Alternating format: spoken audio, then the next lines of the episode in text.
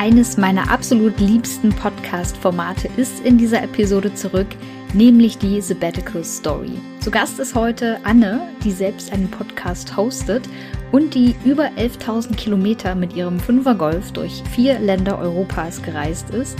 Und sie erzählt von den Abenteuern und Herausforderungen ihrer Auszeit, was sie überhaupt dazu gebracht hat, sich diese Auszeit zu nehmen und was sie auf ihrer Reise alles erlebt und vor allem für ihr Leben gelernt hat. Ich wünsche dir ganz viel Spaß beim Anhören. Herzlich willkommen bei Ich muss mal raus, deinem Sabbatical Podcast für die achtsame Auszeit vom Job. Ich bin Bea, Host dieser Show und dein ganz persönlicher Sabbatical Sidekick. Ich zeige dir, wie du dein Sabbatical mit Hilfe von Achtsamkeit und persönlicher Weiterentwicklung zu einer wirklich bereichernden Auszeit und somit zur Time of Your Life machst. Also lass uns loslegen.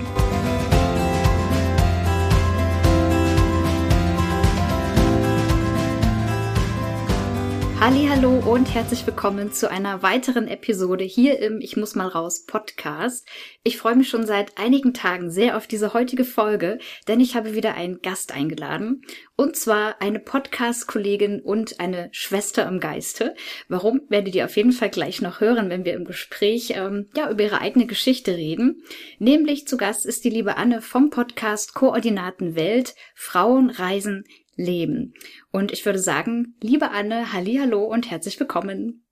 Hallo, ich freue mich sehr, dass ich bei dir sein darf heute. Ich freue mich, dass du dir die Zeit genommen hast und ich würde sagen, ehe wir uns in das Thema stürzen, stell dich doch gerne mal kurz vor, wer bist du, äh, wo lebst du und was machst du eigentlich so? Ja, sehr, sehr gerne. Also ich bin Anne, wie ihr schon gehört habt. Ich bin kreativer Kopf äh, für die Bereiche Video und Stimme. Das heißt, aktuell arbeite ich als freiberufliche Videojournalistin und Sprecherin Ursprünglich stamme ich aus Thüringen, da wo die liebe Bea ja auch gerade sitzt. Genau. Und ich wohne seit sieben Jahren aber im schönen München. Ähm, hauptsächlich aus beruflichen Gründen, aber mittlerweile habe ich mich natürlich auch ein bisschen in die Stadt verliebt, das muss man auch sagen. Und ja, neben äh, meinen kreativen Projekten gilt eben meine Leidenschaft dem Reisen, weshalb ich ja hier im Podcast genau richtig bin und mich schon sehr mhm. auf das Interview freue. und ja, also wann immer ich es irgendwie in meinen Alltag integrieren kann, versuche ich auf Reisen zu gehen, die Welt zu entdecken, selbst wenn es nur die Stadt nebenan ist, Hauptsache irgendwie raus, was entdecken und was machen. Und ja, ich glaube, das trifft so als kleine Kurzbeschreibung ganz gut. Sehr schön. Ich finde es immer wieder witzig, wie man sich so online irgendwie findet und dann ja. auf einmal so Gemeinsamkeiten feststellt. Wie ich war äh, total überrascht, dazu gesagt hast, ja, ich komme ja auch eigentlich aus Thüringen. so, ja. ja, okay. ja, ich habe mich auch total gefreut, wo ich gesehen habe, dass du aus Erfurt bist oder in Erfurt wohnst aktuell. Ja. Habe ich mich auch sehr gefreut, weil ja, immer wieder, wenn ich auf einen Thüringer, eine Thüringerin treffe, springt mein Herz automatisch höher. Das ist irgendwie ganz, ganz normal. Deswegen, ja, total schön. Ja, das ist auch immer äh, ganz schön, weil man sich nicht erklären muss. Also ja. ähm, Gott sei Dank wissen die meisten Leute, wo Thüringen liegt, aber ich hatte tatsächlich auch schon so Fälle so wie Erfurt, ist das in Sachsen? Ich dachte mal so, ah, nein. Ja, ja, ja, kenne ich, kenne ich. Ja, ja. ja. Naja, aber ob so schlimm reden wir ja eigentlich nicht vom Dialekt her. Nee, nee, du, doch, das geht eigentlich, du. Naja. Ich glaube, da sind wir noch gut weggekommen jetzt. Ja, das stimmt, ja. Äh, Anne, du warst ja äh, ein paar Jahre lang als Foto- und Videoredakteurin bei einem Verlag angestellt und mhm. bist mittlerweile, wie du schon gesagt hast, als kreativer Kopf freiberuflich tätig. Und ich weiß ja nun schon, dass du dir zwischen diesen beiden, ich nenne es mal Lebensabschnitten, eine mhm. siebenmonatige Auszeit genommen hast. Was du da gemacht hast und so, da kommen wir gleich noch drauf. Aber mich würde ganz zu Anfang mal interessieren, wie kam es eigentlich dazu, dass du dir diese Auszeit genommen hast. Was hat dich also dazu gebracht, diese Entscheidung überhaupt zu treffen? Mhm. Ja, das ist eigentlich oder der ausschlaggebende Beweggrund ist auf jeden Fall gewesen, dass ich das schon immer machen wollte. Für mich war irgendwie schon, seit ich ein Teenie war, klar, ich möchte in irgendeiner Form mal ins Ausland. Als ich jünger war, war das so, ja, Au oder äh, mal ein Semester, wenn ich studiere oder so. Das war irgendwie schon immer in mir drinne, so ein bisschen das Fernweh. und hat sich dann auch so durchgezogen und begonnen hat es eigentlich 2013, als ich dann das erste Mal mich getraut habe, solo weit weg zu gehen, nämlich äh, für fünf Monate nach Kanada ins wunderschöne Vancouver, mhm. wo ich ähm, ein Praktikum gemacht habe während meinem Studium. Und damit hat es eigentlich angefangen. Da ist bei mir so der, der Reiseknoten quasi geplatzt. Und dann haben die Dinge ihren Lauf genommen. Ich wusste auch zu der Zeit schon, dass das auf jeden Fall nicht das letzte Mal gewesen sein soll, dass ich alleine reise, mir die Welt anschaue. Ich wusste nicht, in welcher Form, wie und was äh, da noch kommen wird, aber irgendwie wusste ich, okay, da kommt noch was. Mhm. Und ja, wie gesagt, das war 2013, das ist ja nun auch schon eine Weile her. Und 20, warte, wann bin ich los? 21. Jetzt musste ich kurz überlegen, welches Jahr wir eigentlich haben. Also quasi neun Jahre oder acht Jahre später habe ich dann den Entschluss nochmal getroffen.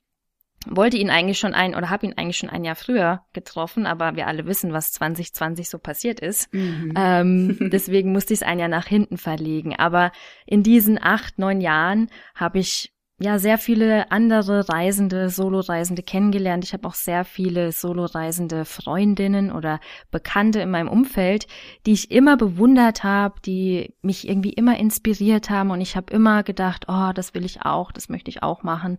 Und ja, habe das immer so heimlich quasi tief in mir drinne einfach bewundert und gedacht, oh mein Gott, ich will auch, ich will auch, aber habe mich auch immer nicht so genau oder so richtig getraut, beziehungsweise war ich dann auch im Studium und so weiter und wollte dann auch erstmal bisschen Arbeitserfahrung sammeln, weshalb ich dann auch erstmal zwei, drei Jahre gesagt habe, okay, suche ich mir erstmal einen festen Job, weil irgendwie muss ich ja mal reinkommen. Mhm. Und so kam es, dass ich diese dreieinhalb Jahre bei dem Verlag gearbeitet habe und dann aber den Entschluss gestellt, äh, ja, den Entschluss gefasst habe, jetzt, jetzt will ich los. Jetzt ist die Sehnsucht so groß, ich muss es jetzt machen. Und ja, habe das alles erst in mir drinnen mit mir selber quasi ausgemacht und irgendwann habe ich es laut ausgesprochen und mit dem Moment, wo ich wusste, okay, jetzt habe ich es gesagt, jetzt habe ich es mit der Welt geteilt, jetzt kann ich auch nicht mehr so zurück irgendwie, mhm. weil sobald du es laut, laut aussprichst, wird's ja real.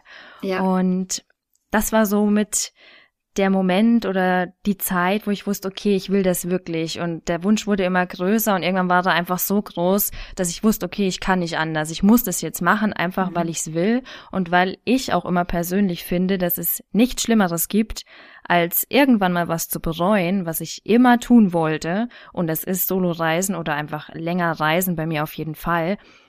Wenn ich das nicht tue, dass ich es so, so, so sehr bereuen werde, irgendwann, wenn ich mal alt bin, Kinder habe, was auch immer, wenn mein Leben einfach das vielleicht nicht mehr hergibt, dass ich es bereuen werde, wenn ich es nicht getan habe. Und das war auch einer der größten Beweggründe, das zu tun, weil mhm. ich habe jetzt die Möglichkeit, und warum soll ich es nicht tun, nur weil mir die Angst im Weg steht? Also bin ich über meinen ja. Schatten gesprungen und raus aus der Komfortzone. Was aber natürlich kein einfacher Schritt war, muss ich zugeben.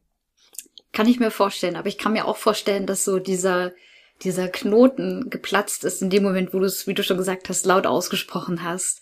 Mhm. Ja, das ist ja bei vielen so, man denkt manchmal so auf Sachen drauf rum und dann kommt man nicht so richtig zu einem Ergebnis. Aber wenn man sich einfach mal, und wenn es halt nur das Spiegelbild ist, ja, dem man es laut sagt, mhm. wenn man es einfach mal laut ausspricht, dann denkt man, okay, es ist erstmal nicht schlimm, es laut auszusprechen.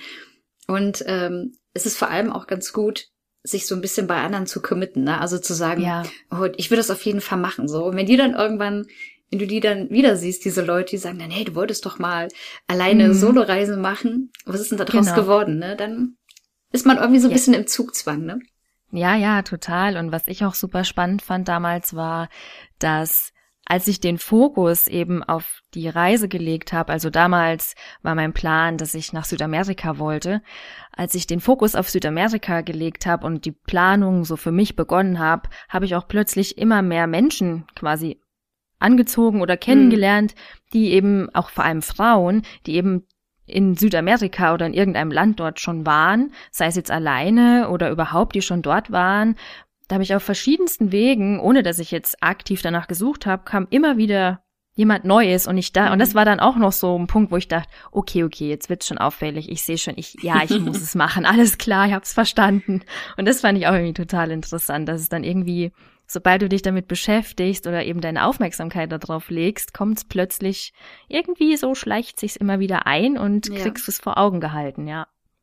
Das kann ich absolut äh, bestätigen, ist bei mir auch so. ja. Aber auch voll schön, weil ich finde, es gibt dann so, so diese Sicherheit, ne? so wie, okay, das fühlt sich richtig an, ich sehe es jetzt überall. Ähm, Ja. Und ja, hat mir auch gut geholfen dabei. Ja, Ähm, pusht einen ja nochmal. Ja, genau.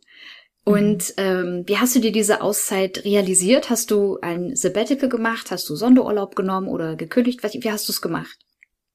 Ja, also ich habe schon im Vorfeld auch darüber nachgedacht oder das Wort oder die Form Sabbatical war für mich auch ein Begriff und ich habe das auch damals angesprochen, ähm, aber nur ganz vorsichtig, weil auch ähm, ja in meiner ähm, Redaktion das noch niemand gemacht hatte oder ich niemanden kannte. Ich habe zwar hier und da mal gehört, dass es da wohl jemanden gibt, der das macht und habe das dann auch mal vorsichtig eben angefragt und dann aber festgestellt, dass das doch irgendwie wohl nicht so einfach ist, wie ich mir das vorstelle, dass ich ja dann ja jemanden oder dass es jemanden geben muss, der mich für die Zeit vertritt und so weiter. Also es war dann schon an so ein paar Bedingungen geknüpft, sage ich mal, die es dann für mich in dem Moment oder das Thema Sabbatical für mich in dem Moment dann irgendwie zu kompliziert gemacht haben Mhm. oder ich dachte, oh puh, nee, ich weiß auch nicht. Und das war aber noch relativ am Anfang, da war jetzt der die Entscheidung hatte ich da noch nicht gefällt, aber da ich ja eben mich schon die Jahre hinweg damit beschäftigt habe mit dem Reisen und dass ich das möchte, habe ich es natürlich schon mal vorher angefragt. Ähm, letztendlich war es dann so, dass ich meinen Job gekündigt habe dafür, habe da auch lange drauf umher überlegt und ach, soll ich es wirklich machen, weil ich meine, es ist ja auch eine große Entscheidung. ja. Ähm, es war bei mir dann aber auch einfach so, dass ich dreieinhalb Jahre in dem Job war und für den Moment auch einfach genug Erfahrung gesammelt hatte und sowieso bereit für was Neues war. Also ich wollte eh frischen Wind, ich, ich habe einfach neue Inspiration, neue Motivation, alles irgendwie mal neu gebraucht.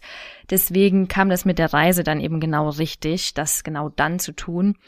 Zu kündigen bedeutet natürlich auch, dass man sich da sehr viel informieren muss. Das kann man nicht einfach so machen.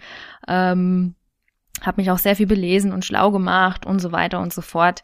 Ähm, auch wie ich das dann eben mache, wenn ich auf Reise gehe, weil ja, man muss da schon einiges bedenken mit Arbeitsamt, Versicherung, pipapo. Ähm, das war schon kein kleiner Schritt und ich weiß noch, der Tag, ich habe das so gemacht damals, ich habe mir random einfach einen Tag, es war März, ein Tag im März rausgepickt, es war Mittwoch, der 11.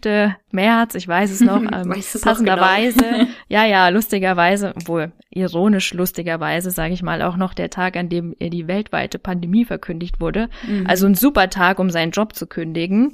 Ähm, ja, aber so war es halt. Ich habe mir den Tag im Kalender markiert und habe ich gedacht, jetzt ziehe ich es auch durch. Und ich war echt sehr aufgeregt und war schon ein großer Schritt für mich. Aber es war eben auch der Schritt in Richtung Freiheit und der Schritt, meinem Traum und meinem Wunsch näher zu kommen und dass es eben Realität wird. Und von da an waren es ja dann noch drei Monate. Also ich bin dann quasi im, oder ich wollte, also es war geplant, dass es drei Monate sind. Ich wollte im August, September los. Mhm. Aber ja, wie gesagt, es kam ja dann alles ein bisschen anders. ja. Ähm, nämlich so, dass ich mir dann doch ähm, wieder einen Job gesucht habe, weil es einfach die weltweite Lage nicht zugelassen hat und ich mich auch nicht sicher gefühlt hätte, so weit wegzureisen. Meine Mama war sehr froh, dass ich nicht so weit weggegangen bin, weil die hat sich die größten Sorgen im Vorfeld gemacht oder meine Eltern allgemein. So Kind, muss es jetzt wirklich Südamerika sein? Oh mein Gott, oh mein Gott. Also die war froh, dass ich es nicht gemacht habe, wobei ich auch immer gesagt habe, äh, du Mama, das heißt aber nicht, dass ich es nicht noch machen werde. Das steht schon noch auf Ja. meiner Liste. Ich beobachte jetzt einfach mal die Lage und dann schauen wir. Und ja, so kam es, dass ich mir einen Teilzeitjob gesucht habe. Und ähm, ja, den, das war auch gleichzeitig der Start in meine nebenberufliche Selbstständigkeit. Und ich habe quasi den Plan, den ich für nach der Reise hatte, nach vorne gezogen. Und habe mich mit dem Modell ganz gut angefreundet, fand es auch gut, hat mir so voll getaugt, da mich auch so ein bisschen einzugrooven, wie es ist, nebenbei zu arbeiten, Projekte zu machen, kreativ zu sein in den Bereichen, auf die ich Lust habe. Und das hat sich dann ein Jahr hingezogen quasi. Mhm. Und dann habe ich wieder meinen Job gekündigt. Also ich bin äh, Meisterin darin, meine Jobs zu kündigen irgendwie. ähm, bin da schon ein kleiner Profi quasi. Ähm, ja, aber das war, das hat sich auch gar nicht so leicht herausgestellt, weil ich muss sagen, die Komfortzone, in der ist es dann doch ganz schön bequem mhm. und da fühlt man sich dann ab einem gewissen Punkt wieder wohl und so ging es mir auch und ja, ich habe da erst ein paar kleine Hürden gebraucht, äh, die mich dann wieder auf meinen eigentlichen Wunsch hingeschubst haben, was ich denn eigentlich möchte. Ähm, ja, habe da ein paar Proben vor die Füße gelegt bekommen sozusagen, ja. damit ich dann doch wieder meinen Mut fass und die Angst eben nicht ans Steuer lass. Ähm, ja, und so kam es, dass ich dann genau ein Jahr später wieder gekündigt habe. Mhm. So war das. Und das ist jetzt auch schon ja, wieder ein Jahr her. Wahnsinn. Hattest ja einfach auch schon Übung drin mit der Kündigung, ne? Ja, quasi, aber leicht fällt's mir trotzdem immer nicht. Also es ist trotzdem ja, immer wieder, vorstellen. immer wieder ein großer Schritt irgendwie, das, das zu wagen. Ja. Mhm. Spannend, aber auch so rückblickend, wie du es jetzt erzählst, irgendwie macht es ja trotzdem auch Sinn, wie es dann letztendlich gekommen ist. Und jetzt ist natürlich die Frage, die wahrscheinlich alle Zuhörenden gerade beschäftigt. Warst du denn in Südamerika noch oder hast du was ganz anderes vielleicht gemacht? Ja, ich war leider nicht in Südamerika bis jetzt. Betonung mhm. liegt auf bis jetzt. Also es ist immer noch auf meiner Liste, aber ich habe dann beschlossen, dass ich in Europa bleiben möchte und habe mich dazu entschieden, einen Roadtrip nach Portugal zu machen. Mhm. Und ja, irgendwie hatte ich Portugal, war schon immer ein Land, was mich angezogen hat. Ich kann nicht sagen, warum, aber irgendwas hat mich halt dahin gezogen oder mich ja. daran fasziniert, auch weil wahrscheinlich immer so viele geschwärmt haben von Lissabon und alle waren dort surfen, alle machen Yoga und der ganze Vibe und so. Irgendwie hat mich das da angezogen und ich wollte schon immer mal dahin und habe gedacht, hey, warum nicht Portugal? Und so kam die Entscheidung, eben nach Portugal zu gehen. Geplant war ein halbes Jahr, plus minus. Letztlich sind es dann sieben Monate geworden. Ähm, ja, aber es ist eigentlich auch rückblickend sehr, sehr spannend, wie sich diese ganze Idee entwickelt hat, weil die zu Beginn ganz anders war oder die Reise oder die Idee meiner Reise ganz anders war, als wie sie letztlich geworden ist. Hm. Ähm, Jetzt wollt ihr bestimmt alle wissen, wie.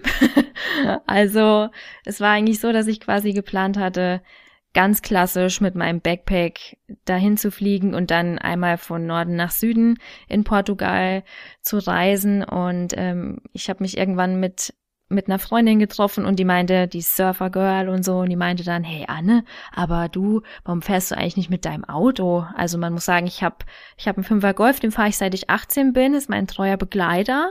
und sie meinte dann, ja, warum fährst du nicht mit dem Auto? Das machen ja auch voll viele, die wollen ihre Surfboards mitnehmen, da kannst du die Surfboards von Deutschland nach Portugal und so weiter.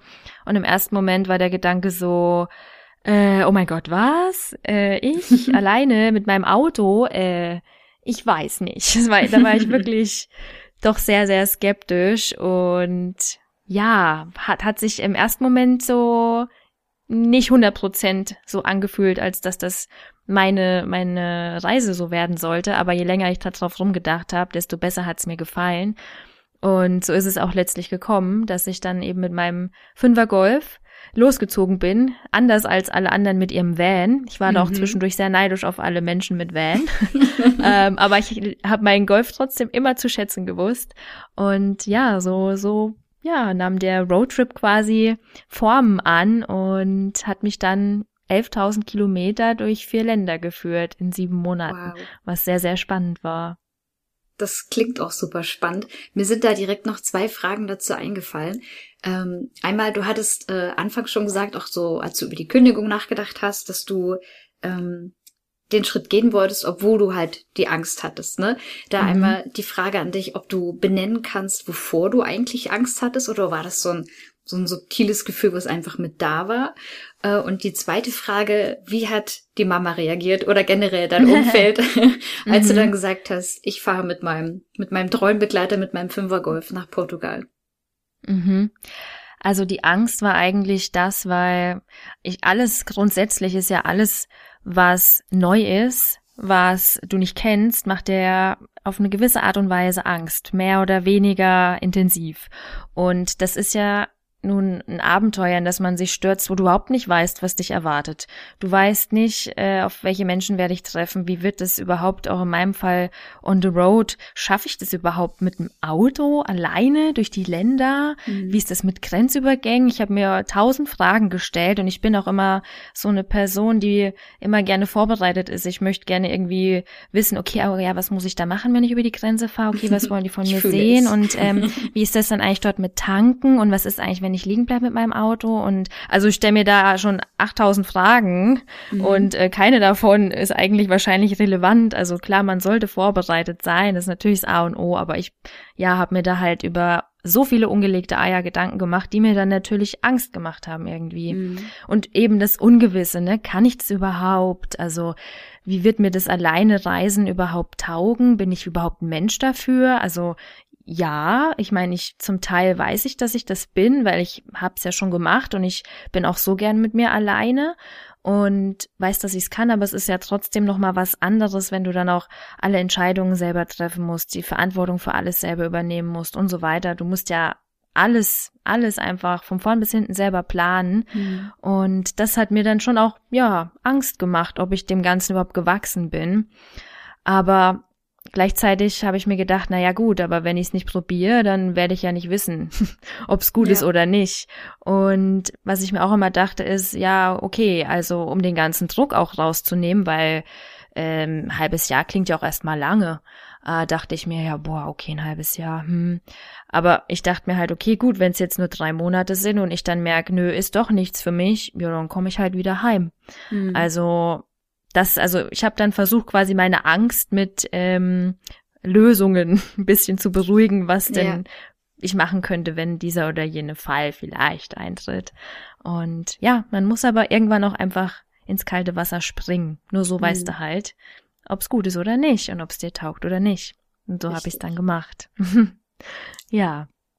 Und ähm, meine Mama hast du noch gefragt, gell? Genau, wie dein, ähm, deine Mama, aber auch dein, vielleicht auch dein berufliches Umfeld, äh, oder mhm. auch dein privates Umfeld, wie die drauf reagiert haben und ob dich das in irgendeiner Form beeindruckt oder beeinflusst hat auch. Also reagiert haben eigentlich alle positiv. Es mhm. hat niemand gesagt, oh mein Gott, bist du denn wahnsinnig oder so. Also das hat wirklich niemand gesagt, ganz im Gegenteil.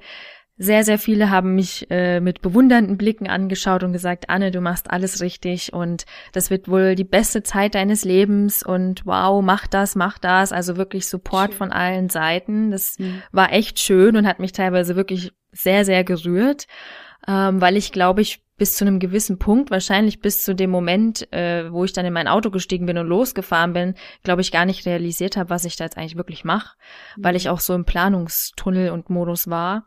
Aber eigentlich haben alle gesagt, nee, mach das, mach das. Und auch äh, meine Mama oder auch meine Eltern grundsätzlich haben gesagt, ja, mach das. Und ähm, ja, haben mich da wirklich unterstützt und mir keine Steine in den Weg gelegt oder mir versucht, das irgendwie auszureden oder irgendwas, sondern ich meine, die, klar, meine Familie, die kennt mich ja auch, die wissen ja auch, wofür ich brenne, was, was ich möchte, was ich will und was mich begeistert und wissen eben auch, dass mich Reisen begeistert und dass das wahrscheinlich einfach schon der längste Wunsch ever ist, den ich habe und der größte. Und deswegen haben die mich auch supportet. Ähm, wohingegen, wenn Südamerika der Plan gewesen wäre, wäre vielleicht auch anderes Feedback gekommen, denke ich mir, mhm. weil wie gesagt, ähm, so Angst ist da schon, war da schon groß oder präsent auch, vor allem bei meinen, bei meinen Eltern, weil die sich natürlich mhm. Sorgen gemacht haben, ist ja klar. So ja, weit klar. weg ist ja was anderes, ob ich in Südamerika alleine rumrenne mhm. ähm, oder ob ich äh, in Europa, in Portugal, was ja gefühlt, sage ich mal, im Vergleich um die Ecke ist. Also das verstehe ich auch. Ich, wenn ich, meine Mama sagt auch immer, wenn du selber Kinder hast, wirst du es verstehen. Ich so, ja, ja, klar, absolut. Ähm, ja, aber es ist absolut berechtigt. Aber das die Reaktion auf, auf meinen Roadtrip, auf meine siebenmonatige Reise, die war komplett positiv und hat mich sehr, sehr unterstützt nochmal oder ja, mir gezeigt, dass ich alles richtig mache. Ja, voll schön auch so diesen, diesen Rückhalt zu erfahren dann. Ne? Total, ja. ja. Wie bist du ganz konkret vorgegangen, als für dich feststand, okay, ich mache diesen Roadtrip mit meinem Fünfer Golf. Wahrscheinlich hast du noch mal zur Sicherheit in der Werkstatt durchchecken lassen. Das wäre das ja. Erste, was ich auf jeden Fall gemacht hätte. Aber wie bist du ganz konkret vorgegangen, um die Reise insgesamt zu planen? Wie viel hast du vielleicht auch geplant? Oder hast du auch gesagt, bestimmte Sachen will ich gar nicht planen, sondern da will ich spontan sein? Das würde mich, und ich denke, die Zuhörenden auf jeden Fall auch noch mal interessieren. Mhm. Ja, also das Interessante ist, ich habe im Vorfeld immer gesagt, mein Plan ist, keinen Plan zu haben. Mhm. Äh, das konnte ich so halb umsetzen, weil ich doch gerne Pläne schmiede und äh, natürlich vorher schon viel recherchiert habe. Okay, was kann ich wo machen? Was gibt's hier und da zu sehen? Top 5, hier und da Strände, Must-Sees ja. und so weiter. Natürlich habe ich mich da informiert und ich habe mir auch im Vorfeld eine grobe Route überlegt.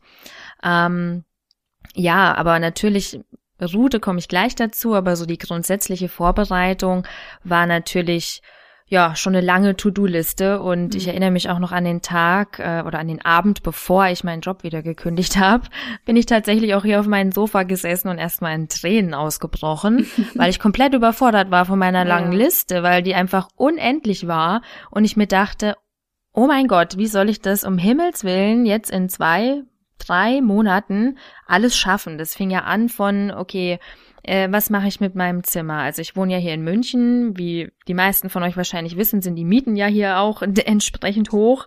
Das heißt, ich hatte natürlich nicht vor, irgendwie ein halbes Jahr hier Miete für nichts zu zahlen. Das mhm. heißt, okay, ich musste, oder mein Plan war, jemanden zu suchen, der so lange mein Zimmer wohnt, was ja in München grundsätzlich kein Problem ist. Aber das heißt natürlich auch, das muss ich erstmal alles organisieren. Ich muss mein Zimmer leer räumen. Wo tue ich alles hin? Wo kriege ich Kisten her? Pipapo. Also das war schon mal eine große Herausforderung Herausforderung, noch ganz zu schweigen von den Castings dazu sozusagen oder den mhm. Kennenlernen von den potenziell neuen Mitbewohnerinnen.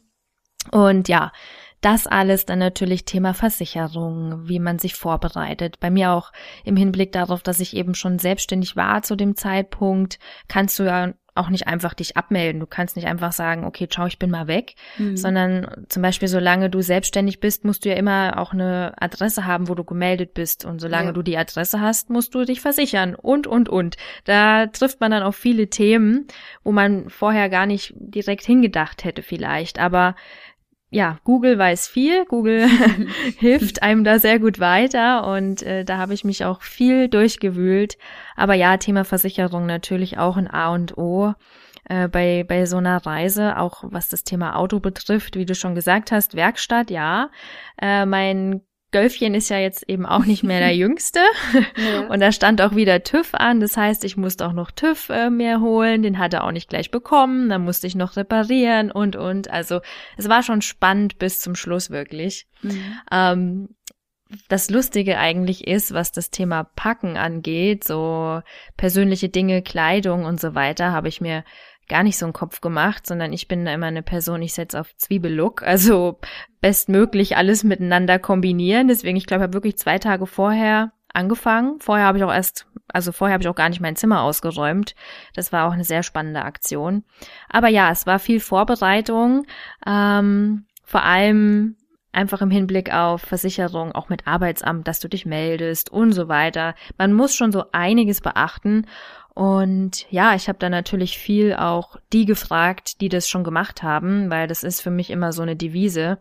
Ähm, ich frage gerne die, die einfach das schon gemacht haben oder schon Expertinnen sind oder sich auskennen und Google natürlich, aber mhm. es ist immer einfacher, die dann zu fragen und da kann man sich schon viele wertvolle Tipps holen. Ja, aber ja, stimmt. das Thema Planung war schon nicht ohne, ist aber trotzdem wichtig. Und was die Route be äh, betrifft, habe ich mir schon die erste Woche auf jeden Fall vorher überlegt, weil für mich ging es als ersten Stopp an den Bodensee und danach direkt weiter durch die Schweiz. Und die Schweiz ist ja jetzt auch kein günstiges Pflaster. Deswegen habe ich da schon ein bisschen was vorgebucht und auch mir überlegt, wo ich hin möchte. Und dann auch in Frankreich. Da wurde es dann aber eigentlich spontaner. Also eigentlich habe ich die erste Woche geplant und dann habe ich der Reise ihren Lauf gelassen und ja, habe mich überraschen lassen, wo mich der Weg hinführt, an welche Orte. Ich habe mir natürlich so ein paar Pins überlegt, ja, so grobe Anhaltspunkte, aber habe auch gerne mal zwischendurch das Schöne mitgenommen und ja. mich einfach auch mal vom Leben treiben lassen. Genau. Das hast du schön gesagt. ich war diesen Sommer nämlich ähm, auf einem Schweden-Roadtrip ähm, mm. und das war auch, es war super schön. Und ich kann mir gut vorstellen, dass so die Anfangszeit, wo du auch gesagt hast, du hast dann was gebucht und so, das waren wir jetzt bei uns in dem Urlaub, waren das die ersten, glaube ich, zwei oder drei Übernachtungen, die hatten wir fest gebucht. Einfach, weil man so reinkommen muss. Ne, mhm. Das kann, wirst du bestimmt bestätigen. Dass, man muss sich erstmal so dran gewöhnen, okay, ich bin jetzt hier mit dem Auto, wir waren halt mit einem, mit einem Camper unterwegs. Äh, und wenn man sich dann so eingegroovt hat und weiß, okay, ich habe dann so meine Routinen und ähm, ich kann jetzt so langsam runterfahren, dann kann man sich auch, zumindest ging es mir so, in diesem, bei diesem Schweden-Roadtrip, da kann ich mich dann so fallen lassen und kann dann auch sagen, mhm. okay, ich fahre jetzt einfach los und wir gucken, wo wir dann die nächste Nacht verbringen. Mal schauen. Genau, vor allem ich habe dann auch die Freiheit oder die Möglichkeit eben zu bleiben, wenn es mir irgendwo gefällt. Ja. Und das finde ich eben so schön, dass man einfach dann ja frei entscheiden kann von Tag mhm. zu Tag. Ich glaube, je, nicht jedermann ist dafür gemacht. Mhm. Ähm, diese Art Reisen oder Leichtigkeit, aber gerade bei so einer Langzeitreise bietet sich das ja an. Also hätte ich da schon alles im Vorfeld oder den erst, selbst den ersten Monat im Vorfeld. Nee, ich habe manchmal wirklich von einem Tag auf den anderen oder an dem Tag selber dann erst was gebucht. Und da es Nebensaison war schon bei mir, ging das auch ganz gut. Vielleicht ist es nochmal eine andere Sache, wenn man äh, in der Hauptsaison reist, ja. weil dann schon viel ausgebucht sein wird wahrscheinlich, je nachdem, äh, was einem dann auch Sicherheit gibt, würde ich sagen. Ja. Und ich sagte es gerade schon, also ich kenne das äh, Reisen im Camper und ich habe mich mhm. wirklich gefragt, wie hat sie das sieben Monate im Fünfergolf geschafft? Magst du dazu was verraten? Ähm, Na klar. Das würde mich super interessieren. Ja, das, ähm, ja, also ich bin ja quasi nicht wie alle Menschen, die mit ihrem Van oder Camper unterwegs sind, ähm, mit meinem Auto so gereist, dass ich da drin geschlafen habe, weil das geht natürlich nicht. Da bin ich viel zu groß dafür mit 1,75 Meter, das geht nicht. es gibt nur Rückenschmerzen. Und zumal, ich habe ja auch einige Sachen im Gepäck gehabt. Also mhm. ich habe es ähm, so gemacht, dass ich quasi mir ein Zelt gekauft habe im Vorfeld für den Fall, dass ich einfach, ja, campen möchte, weil die Temperaturen in Portugal, vor allem an der Algarve, haben das noch zugelassen, also dachte ich zumindest, laut Google. Ähm, aber ja, ich habe mir ein Zelt gekauft und hatte auch eben Camping-Equipment dabei, Gaskocher und, und so weiter, mhm. um da einfach vorbereitet zu sein. Ich habe auch meine erste Nacht ähm, auf einem Campingplatz verbracht in Portugal, was sehr, sehr toll war. Das war auch das einzige Mal, dass ich da wirklich gecampt oder gezeltet habe. Ansonsten habe ich mir eigentlich immer Hostels oder Airbnbs gesucht weil, wie gesagt, einfach im Golf, das ist unrealistisch. Da bin ich einfach zu groß und ich glaube, jeder andere Mensch einfach auch. Das ist nicht das Auto, äh, mhm. wofür man oder wo man drin schlafen sollte oder ja, Van, Vanlife leben sollte sozusagen. Ja. Deswegen war das eigentlich mehr oder weniger mein Transportmittel, aber geschlafen habe ich dann in bequemen Betten, mehr oder weniger. okay. Genau. Ja, sehr schön. Ähm, mich würde jetzt noch mal interessieren, ich habe schon so ein bisschen rausgehört, du bist äh, also nicht direkt nach Portugal gefahren, so nach dem Motto, ich muss da jetzt ankommen innerhalb von so und so vier Stunden, sondern du hast mhm. die Reise dahin auch schon genossen, oder?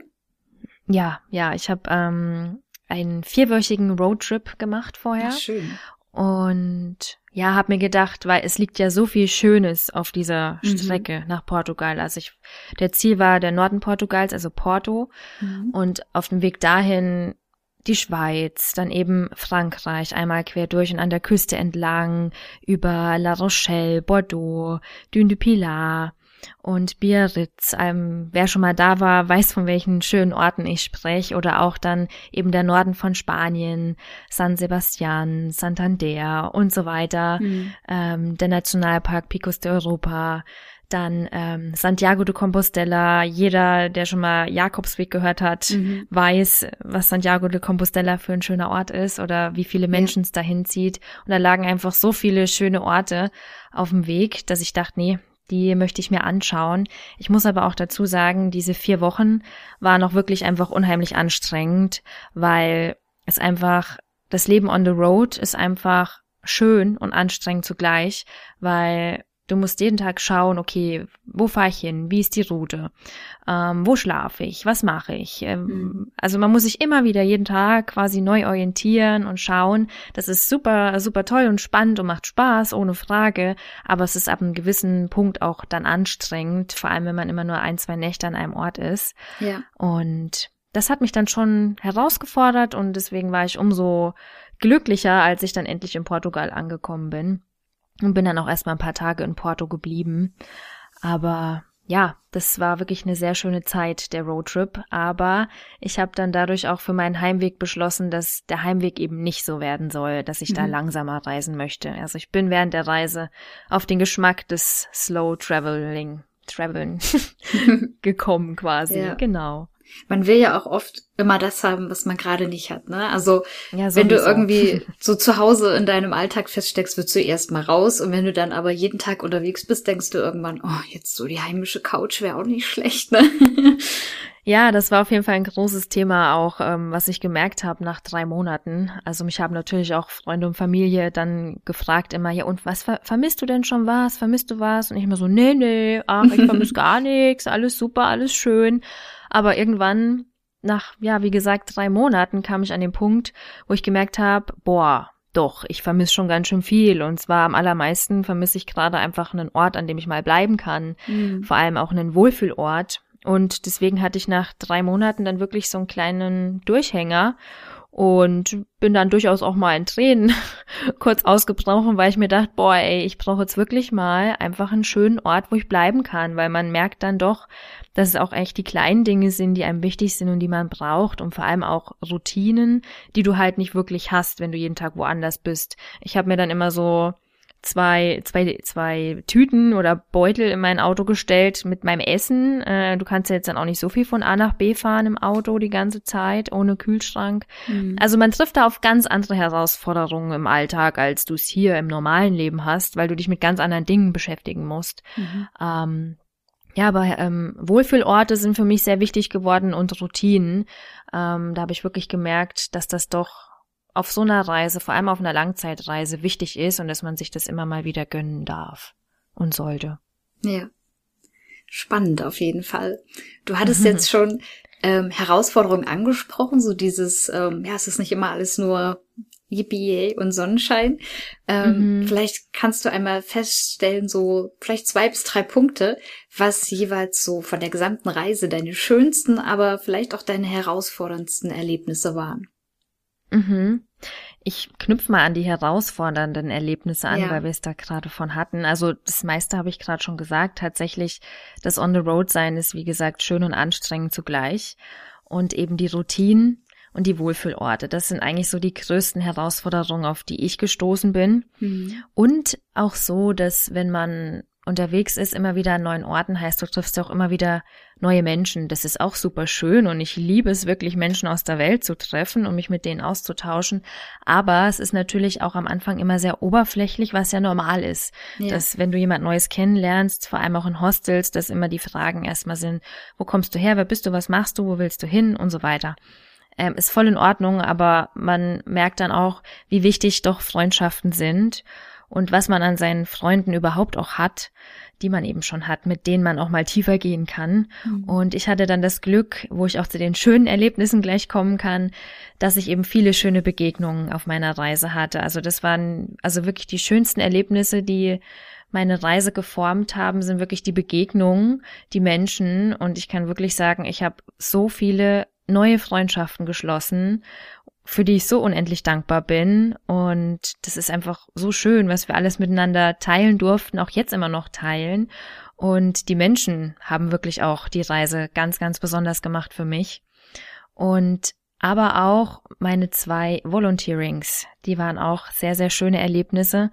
Ich weiß nicht, ob ihr da den Begriff Volunteering kennt. Das ist quasi ja Freiwilligenarbeit, dass du an einem Ort bist und dort für Kost und Logis eben meistens vier bis sechs Stunden, je nachdem, arbeitest und kannst da umsonst schlafen und wohnen. Mhm. Und das war auch dann der Wohlfühlort, den ich dann Anfang Dezember nach drei Monaten dringend gebraucht habe auf meiner Reise, nämlich ähm, ein Tierheim in Portugal an der Algarve, wo ich für vier Wochen mitgeholfen habe, äh, ganz viele Hunde geknuddelt habe, Gassi gegangen bin, aber auch ganz viel geputzt habe und sauber gemacht habe und einfach eine wunderschöne Zeit hatte mit jede Menge Vierbeinern, Hunden und Katzen.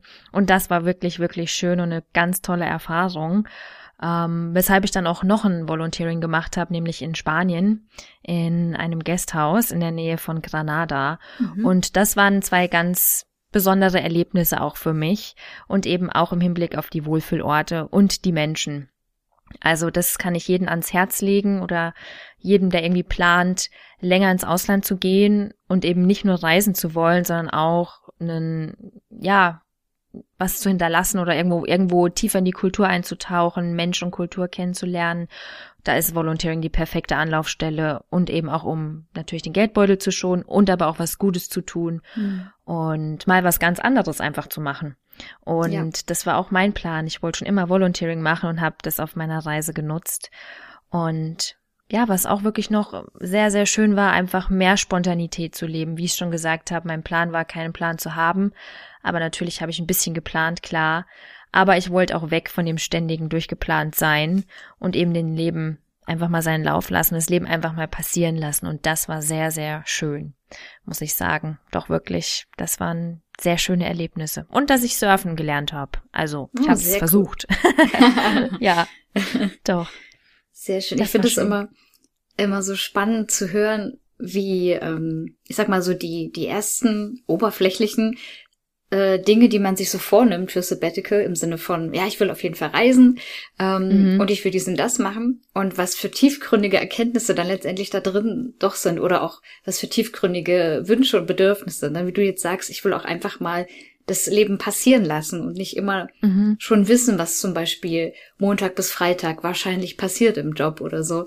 Und das finde ich auch total schön und da bin ich auch super gespannt drauf, wie das dann bei mir wird, so sich einfach mal treiben zu lassen.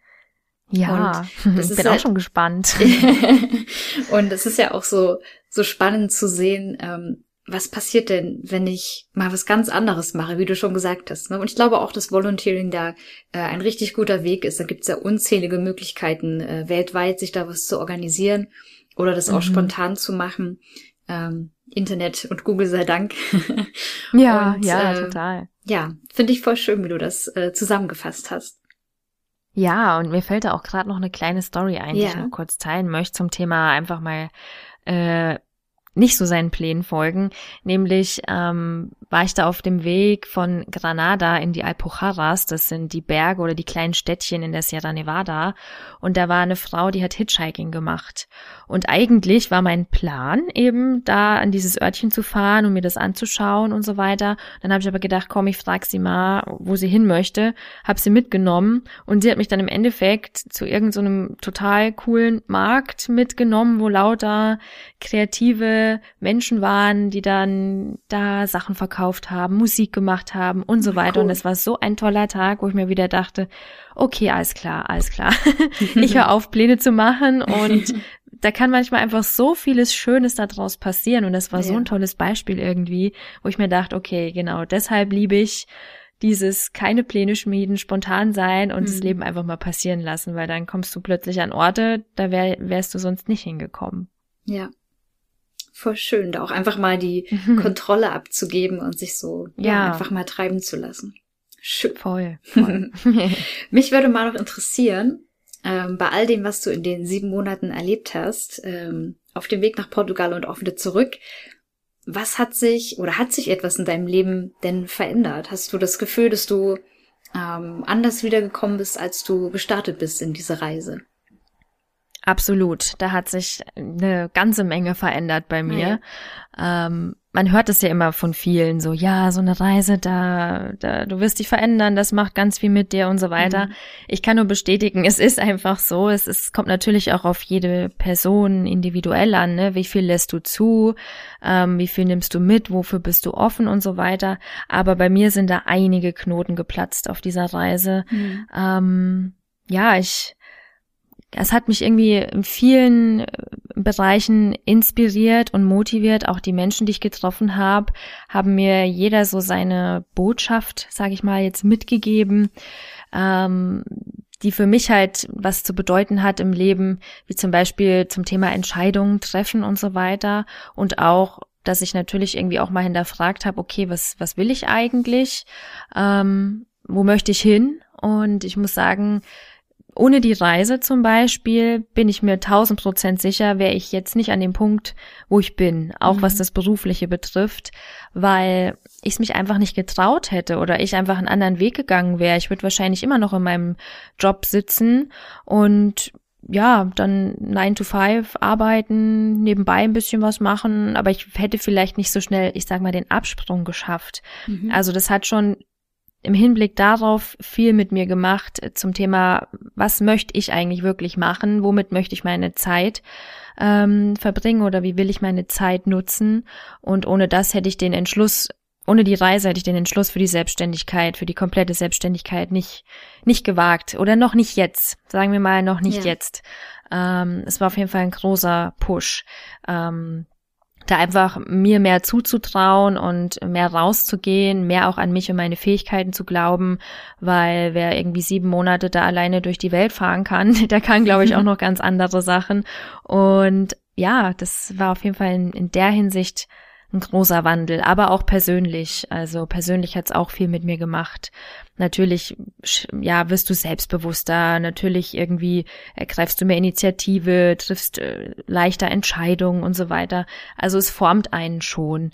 Ähm, ja, aber auch nur so, so viel oder so weit, wie du eben zulässt oder auch bereit bist, ähm, dich darauf einzulassen und offen dafür zu sein, für die Veränderung. Aber ich denke, jeder, der sowas antritt, ist grundsätzlich offen für Veränderung.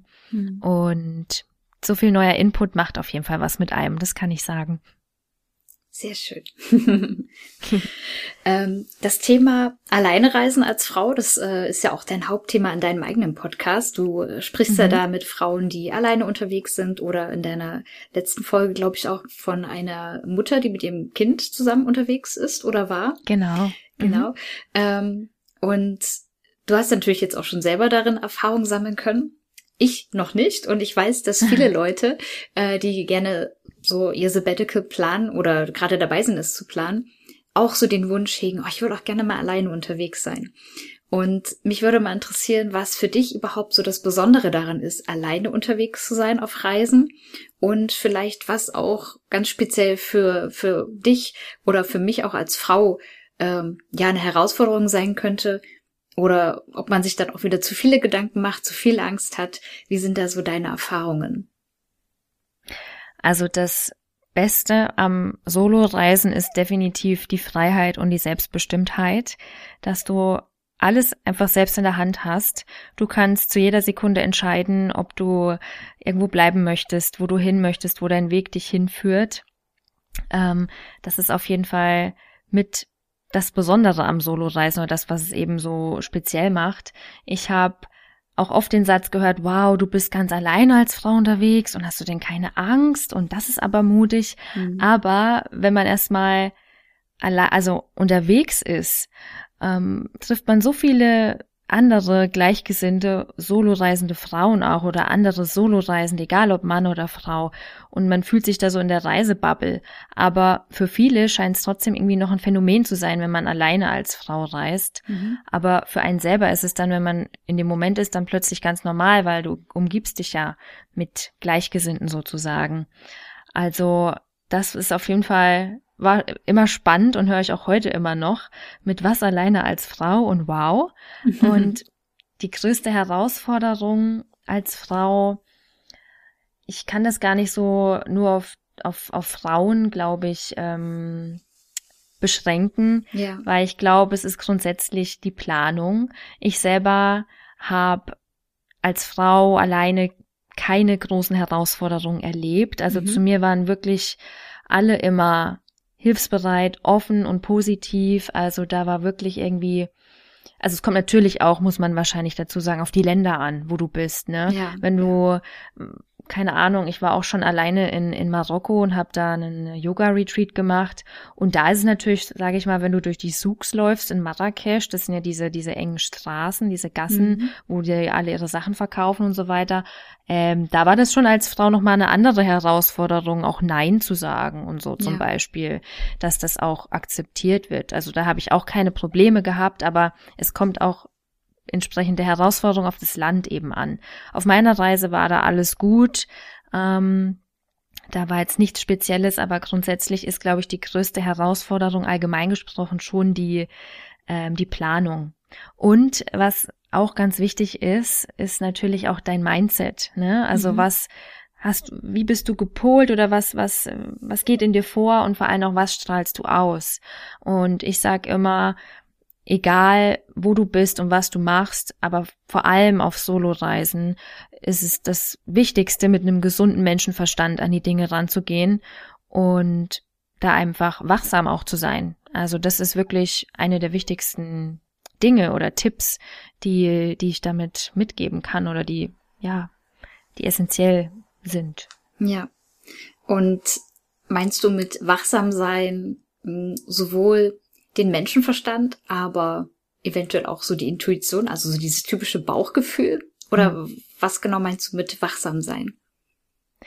Ja, einfach auch zu wissen, in welch, also wachsam sein auch im Hinblick auf das Land wieder, man auch äh, auf die Planung, wie verhalte ich mich zum Beispiel, ne, musst ja auch ein bisschen schauen, je nach Land, ob ich jetzt zum Beispiel meinen Kopf oder oder meine meine wenn ich in Thailand bin und gehe in den Tempel jetzt mal nur so gesprochen ne wie mhm. verhalte mhm. ich mich der Kultur entsprechend ja. dass ich da eben auch wachsam bin und eben aufmerksam okay was äh, wie verhalte ich mich, was mache ich hier eigentlich, wie gebe ich mich. Aber Bauchgefühl auf jeden Fall ganz, ganz wichtig. Also aufs Bauchgefühl sollte man immer hören. Das äh, habe ich auch erfahren, dass Bauchgefühl einfach immer wichtig ist und dich immer richtig leidet, egal ob es jetzt mit Orten oder Menschen ist oder was auch immer du vorhast, aber das Bauchgefühl gibt dir da schon oder ist der ein wichtiger Indikator dafür, ob ja oder nein. Also manche lernen das auch vielleicht erst auf der Reise, wirklich mhm. darauf zu hören.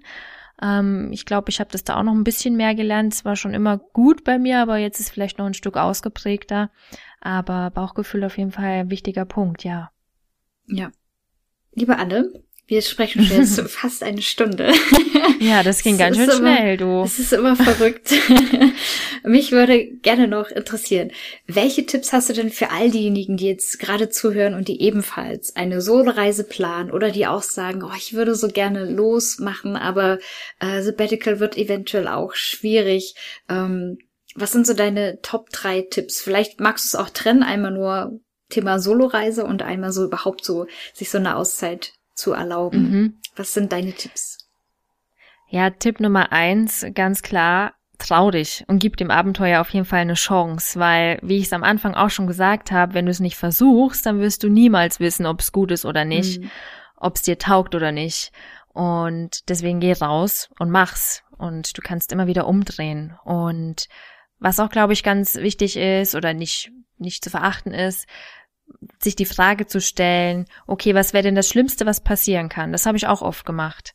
Was ist das Schlimmste, was mir passieren kann, wenn beispielsweise mir die Reise nicht gefällt oder ich doch keine Solo-Reisende bin, Solo-Reisender. Ja. Was, was dann? Also diese Frage ist, glaube ich, auch ganz gut und kann einem da auch ein bisschen Sicherheit geben und einen beruhigen. Und das wäre auch noch ein anderer Tipp schaff dir auf jeden Fall Sicherheiten. Also, wenn du dir viele Gedanken machst oder Ängste hast im Vorfeld oder Sorgen, dann bereite dich einfach darauf vor, indem du dir einfach einen Plan oder eben eine Lösung im Hinterkopf bereithältst, weil das lässt dich sicherer fühlen. Dass du mhm. weißt, okay, falls doch mal so sein sollte, ah, dann kann ich ja das machen oder dann gibt's ja diese oder jene Möglichkeit oder Option. Das hat mir auch geholfen zum Beispiel. Und ähm, auf jeden Fall auch eben, wie auch schon im Gespräch angesprochen, löst dich von Plänen mhm. und ja, lass das Leben einfach mal passieren und lass die schönen Dinge zu dir kommen. Und ja, das sind eigentlich so die, die Top drei Dinge, glaube ich. Also geh raus, mach's, schaff dir Sicherheiten und lass die Pläne mal, werf die mal über Bord. Es gibt ja nicht umsonst diesen schönen Spruch, ich glaube, John Lennon hat es gesagt, ne? Dieses ähm, Leben ist das, was passiert, während wir beschäftigt sind, Pläne zu machen. ja, genau, das ist sehr passend. Da hat so er recht, der Gute. das waren ganz wunderbare Schlussworte von dir, die möchte ich auch, ähm, ja, so zum Abschluss auf jeden Fall stehen lassen.